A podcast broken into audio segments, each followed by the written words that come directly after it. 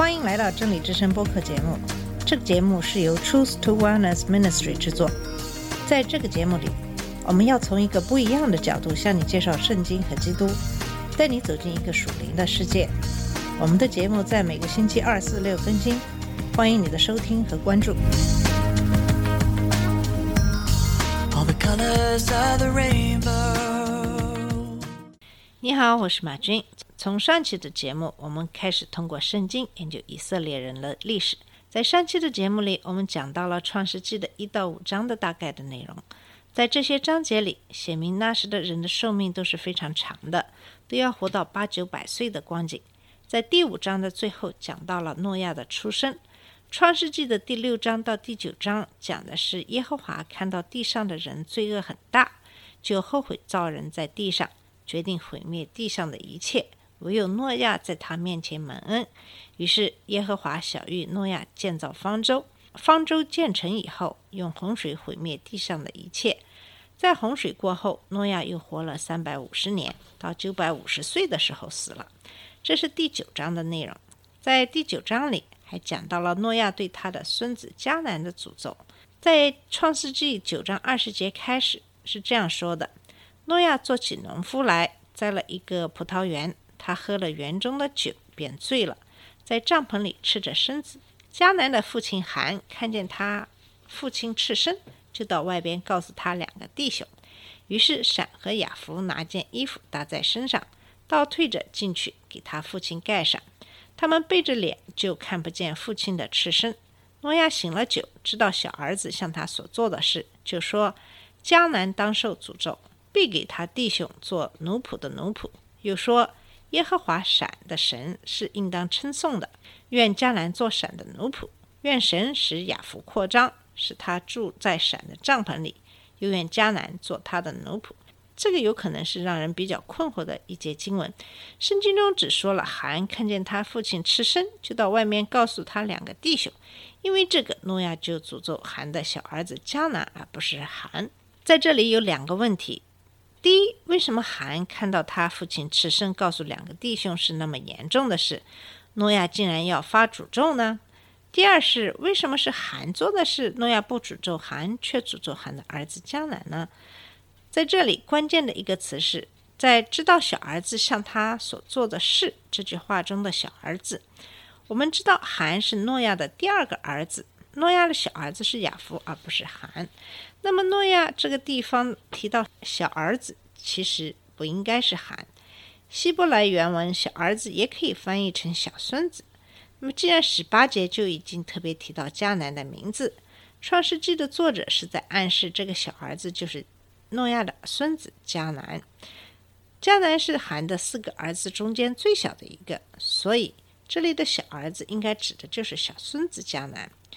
而至于迦南对诺亚做了什么事，圣经中并没有明确说明，也有很多的解经的推测，迦南对诺亚所做的可能是不光彩的事，所以诺亚要诅咒迦南的后代。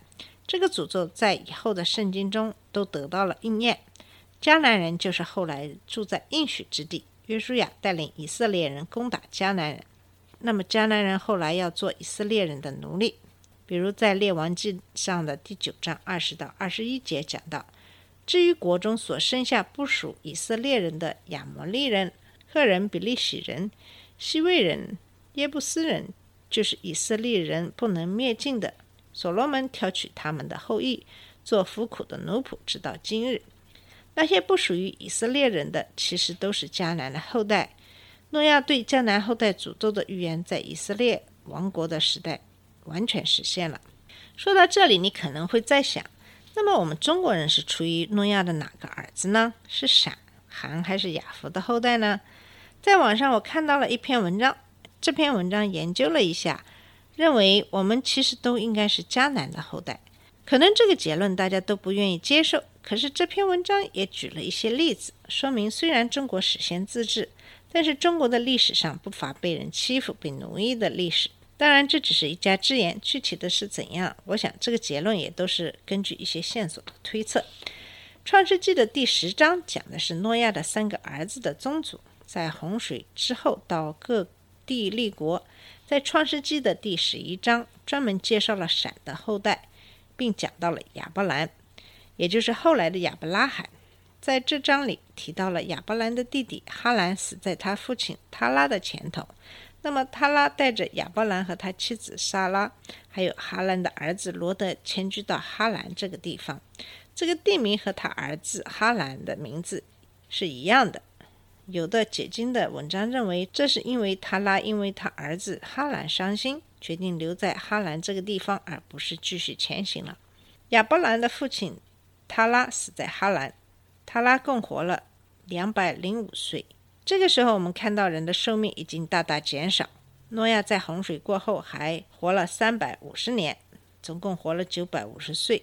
诺亚的儿子闪在洪水过后两年，一百岁的时候生了亚法萨，然后又活了五百年，也就是闪总共活了六百年。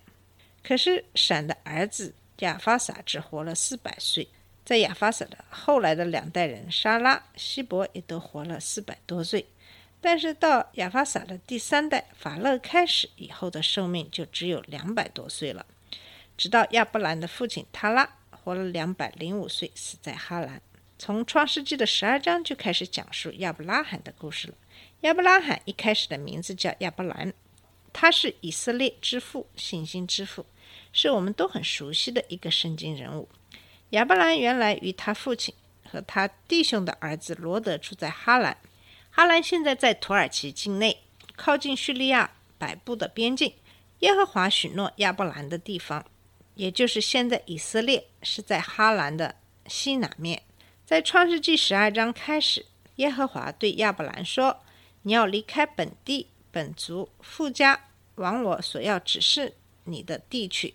我必叫你成为大国。”我必赐福给你，叫你的名为大，你也要叫别人得福。为你祝福的，我必赐福他；那诅咒你的，我必诅咒他。地上的万族都要因你得福。这就是耶和华对亚伯兰的许诺，特别是地上的万族都要因你得福这句经文。为什么是万邦都要因亚伯兰得福呢？这其实是暗示。基督耶稣将要从亚伯兰的后代出来，被钉十字架，用他的生命和血给万族的人赎罪，让信他的人都得到永生。我们在这里可以看出，耶和华其实看重的是我们的属灵的生命，是我们那个永生的生命，而不是我们在这个世界上的有限的生命。这在以后的经文中都多次提到，比如马太福音十六章二十五到二十六节说道。因为凡要救自己生命的，必丧掉生命；凡为我丧掉生命的，必得着生命。人若赚得全世界，赔上自己的生命，有什么益处呢？人还能拿什么换生命呢？这节经文讲的其实就是我们这个肉体的生命和灵里的生命之间的关系，可以翻译成这样：因为凡要救自己肉体生命的，必丧掉灵里的生命；凡为我丧掉肉体生命的，必。得着灵里的生命，人若赚得全世界，赔上自己的灵里的生命，有什么益处呢？如果这样来解读，就会比较好理解这节经文了。在创世纪十二章，当耶和华许诺亚伯兰之后，亚伯兰就和他的侄子罗德继续向南迁徙，来到了耶和华应许他的迦南地。亚伯兰在那里为向他显示的耶和华筑了一座坛。后来他们到了伯特利。东边的闪，在那里又为耶和华筑了一座坛。后来亚伯兰就继续往南迁移，遭遇饥荒，就下到埃及去，在那里暂居。亚伯兰到埃及的时候，发生了一件事情，就是亚伯兰害怕埃及人因为看到萨拉的美貌就杀害亚伯兰，却留下萨拉，于是就叫萨拉说谎，说她是亚伯兰的妹妹。法老因为萨拉的美貌，就把她带进宫。同时给亚伯兰很多的牲畜，可是耶和华因为萨拉的缘故，就降大灾于法老和他的全家。法老就把萨拉还给亚伯兰，并把他们都送走了。从这段经文中，我们也可以看出，虽然亚伯兰在圣经中被称为信心之父，可是就是信心之父也有软弱的时候，也要经历考验的。其实就是在不断的考验之中，才是亚伯兰的信心逐渐增强。在亚伯兰到迦南地居居的一段时间后的第一个考验是饥荒。既然迦南地是神应许之地，是流蜜和奶之地，为什么还会发生饥荒呢？亚伯兰并没有抱怨耶和华为什么让饥荒发生，而是带领全家到埃及暂住了一阵子。按照一般人的想法，上帝所拣选的迦南美地应该是永远风调雨顺、年年丰收，不应当出现饥荒的地方。然而，在上帝看来，这样的地方并不一定是对他的子民最有益处的。一方面，在这有罪的世界上，已经几乎没有这样的地方。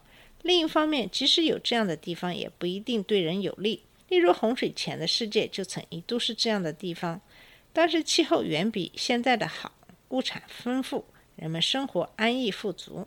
但是人的心灵却充满了罪恶，淫乱成性，残暴成性，终遭洪水毁灭。而迦南这个地方虽然是风景优美、物产丰富、流奶鱼蜜之地，但不等于不会有自然灾害。但上帝却接着摩西应许以色列人说：“你若留意听从耶和华你上帝的话，谨守遵行他的一切诫命，就是我今日所吩咐你的，他必使你超乎万民之上。你生所生的，地所产的，牲畜所生的，以及牛犊羊羔都必蒙福。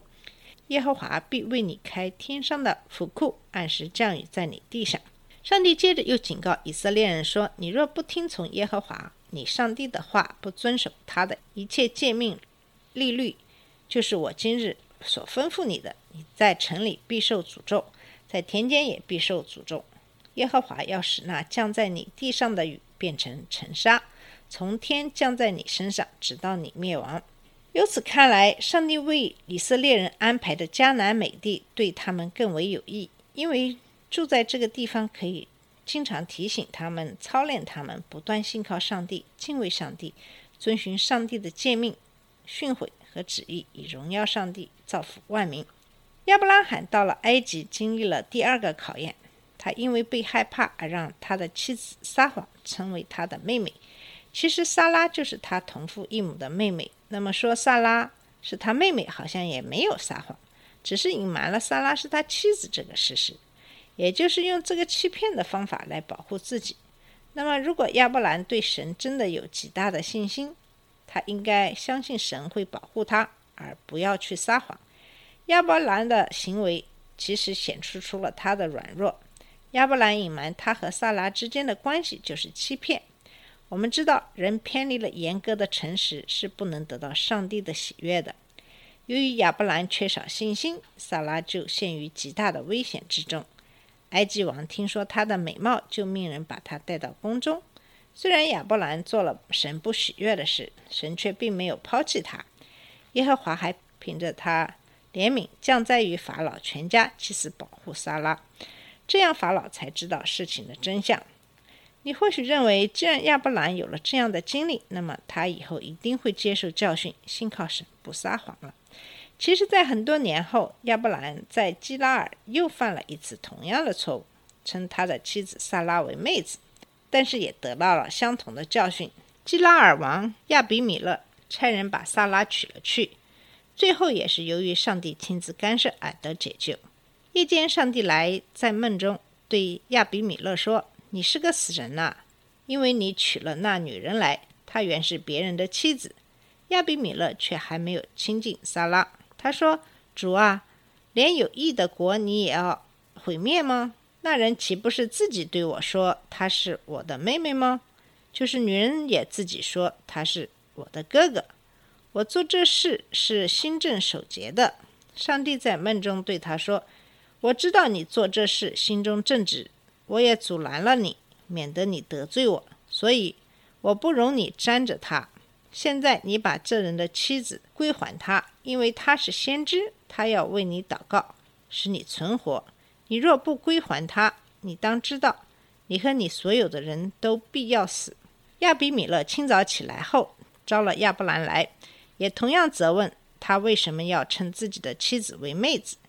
亚伯兰解释说：“我以为这地方的人总不惧怕上帝，以为我妻子的缘故杀我。”况且她也实在是我的妹子，她与我是同父异母，后来做了我的妻子。当上帝叫我离开富家漂流在外的时候，我对他说：“我们无论走到什么地方，你可以对人说他是我的哥哥，这就是你待我的恩典了。”从亚伯兰回答亚比米勒责问的话中可以看出，他这次犯错误的思想根源和上次一样，他还是想用隐瞒萨拉是他妻子的做法来保护自己。或许他自以为没有完全说谎，因萨拉也是他的同父异母的妹妹，但他有意隐瞒萨拉是他妻子的主要关系，这就是说谎。虽然上次已遭到严重的管教，但仍未能看出自己问题的严重。因此，事隔多年后又重犯同样的错误，不幸靠上帝的保护，却想依靠这种不诚实的方法来保护自己，结果又一次遭到严重的管教，最后还是靠上帝大能的拯救而脱离危险。亚比米勒就遵照上帝的指示，将萨拉归还了他，并还赔礼道歉，厚待他。好了，我们今天的节目就到这里，在下期节目里我们会继续跟你讲解创世纪。谢谢你的收听，下次节目再见。这里是真理之声播客节目，真理之声是 Truth to Wellness Ministry 旗下的一个节目，由 Truth to Wellness Ministry 制作和播出。如果你有什么想跟我们分享，请给我们发电子邮件，我们的邮箱地址是 truth to wellness at gmail dot com。你也可以直接去我们的网站 www.truth to wellness dot com 浏览更多的信息。下次节目再见。